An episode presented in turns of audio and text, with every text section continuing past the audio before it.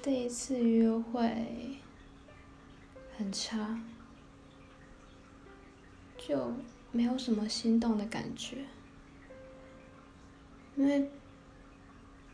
跟对方在一起是只是因为寂寞而已，不是真的爱对方这个人，